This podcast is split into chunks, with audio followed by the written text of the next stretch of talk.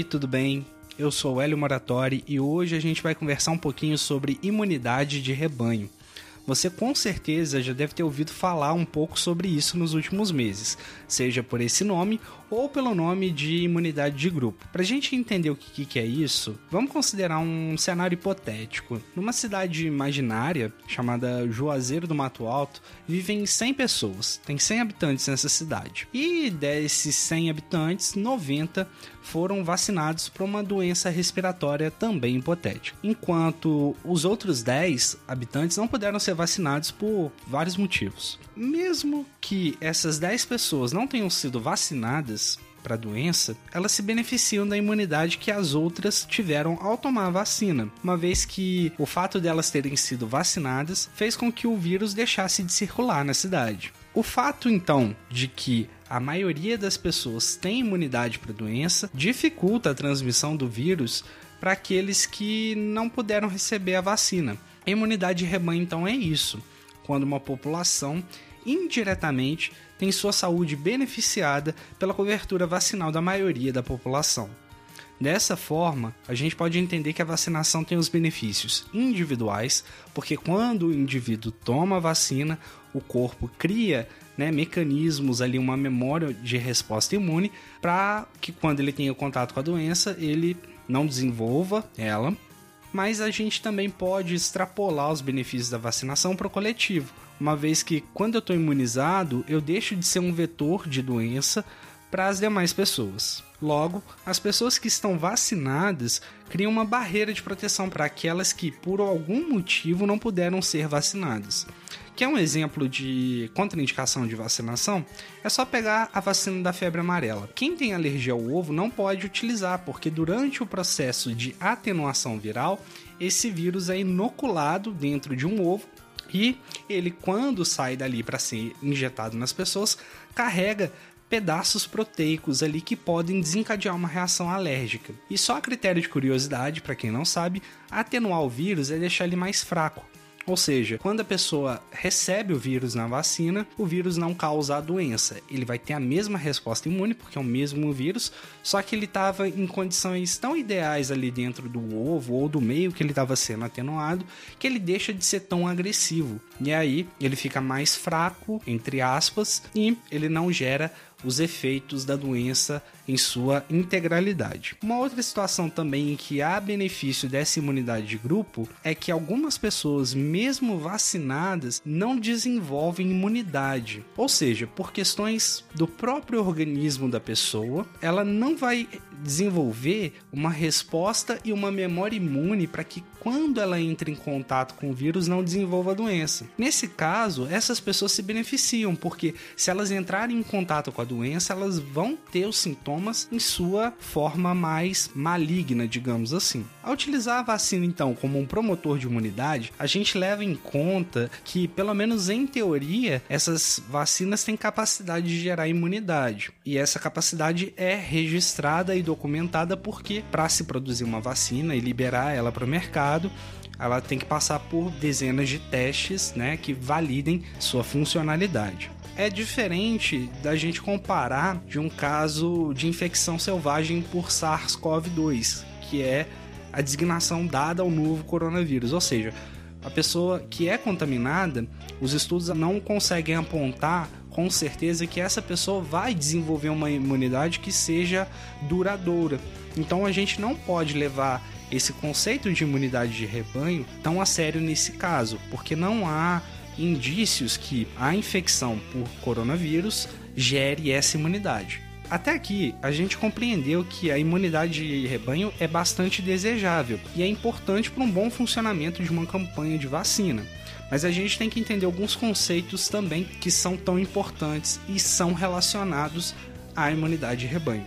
O mais importante é entender que o percentual de pessoas imunizadas que conferem essa imunidade de grupo, ela vai variar de doença para doença.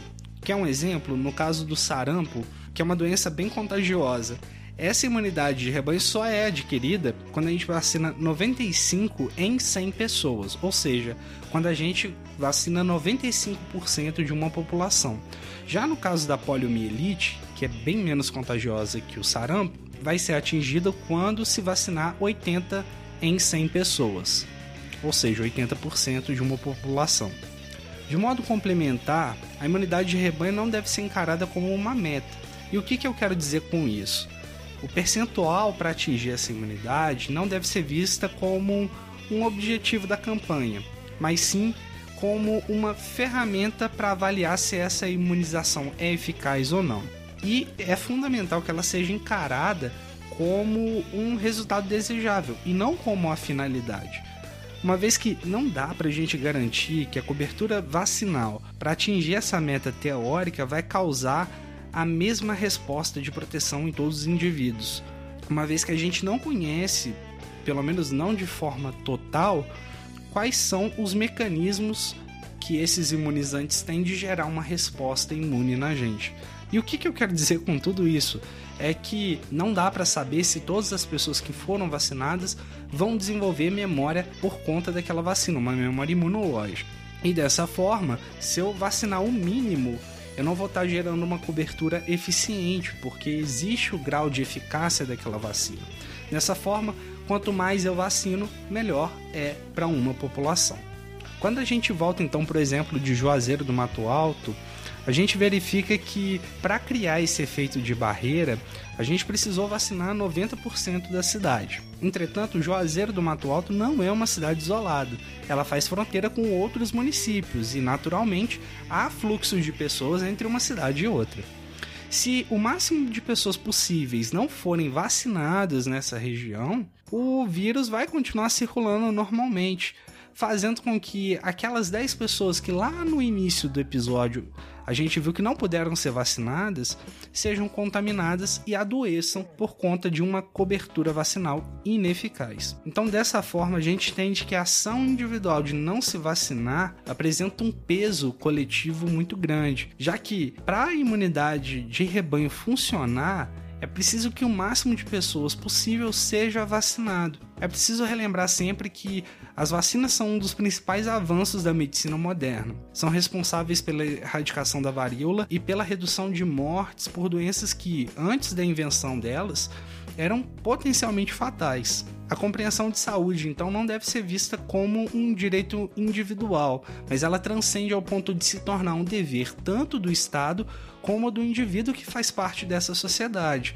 E é fundamental que o empenho individual de cada cidadão gere uma força coletiva para que possa haver benefícios à saúde pública. Para finalizar, a gente entendeu que a imunidade de grupo ou imunidade de rebanho é atingida quando há um benefício da saúde de uma comunidade a partir da proteção garantida por aquelas pessoas que foram imunizadas.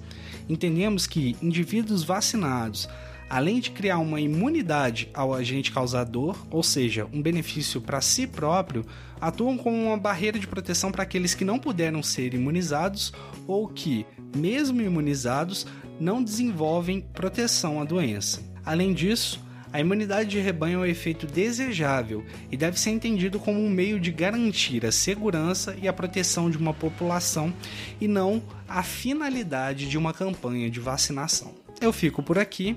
Críticas, dúvidas ou sugestões você pode enviar para falamaismedicina@gmail.com, no nosso perfil do Instagram fala.mais.medicina ou no meu perfil pessoal Hélio Moratori, o Hélio é sem H. As referências para o texto estão linkadas no post deste episódio. Agradeço pela sua atenção e nos vemos em breve. Até mais.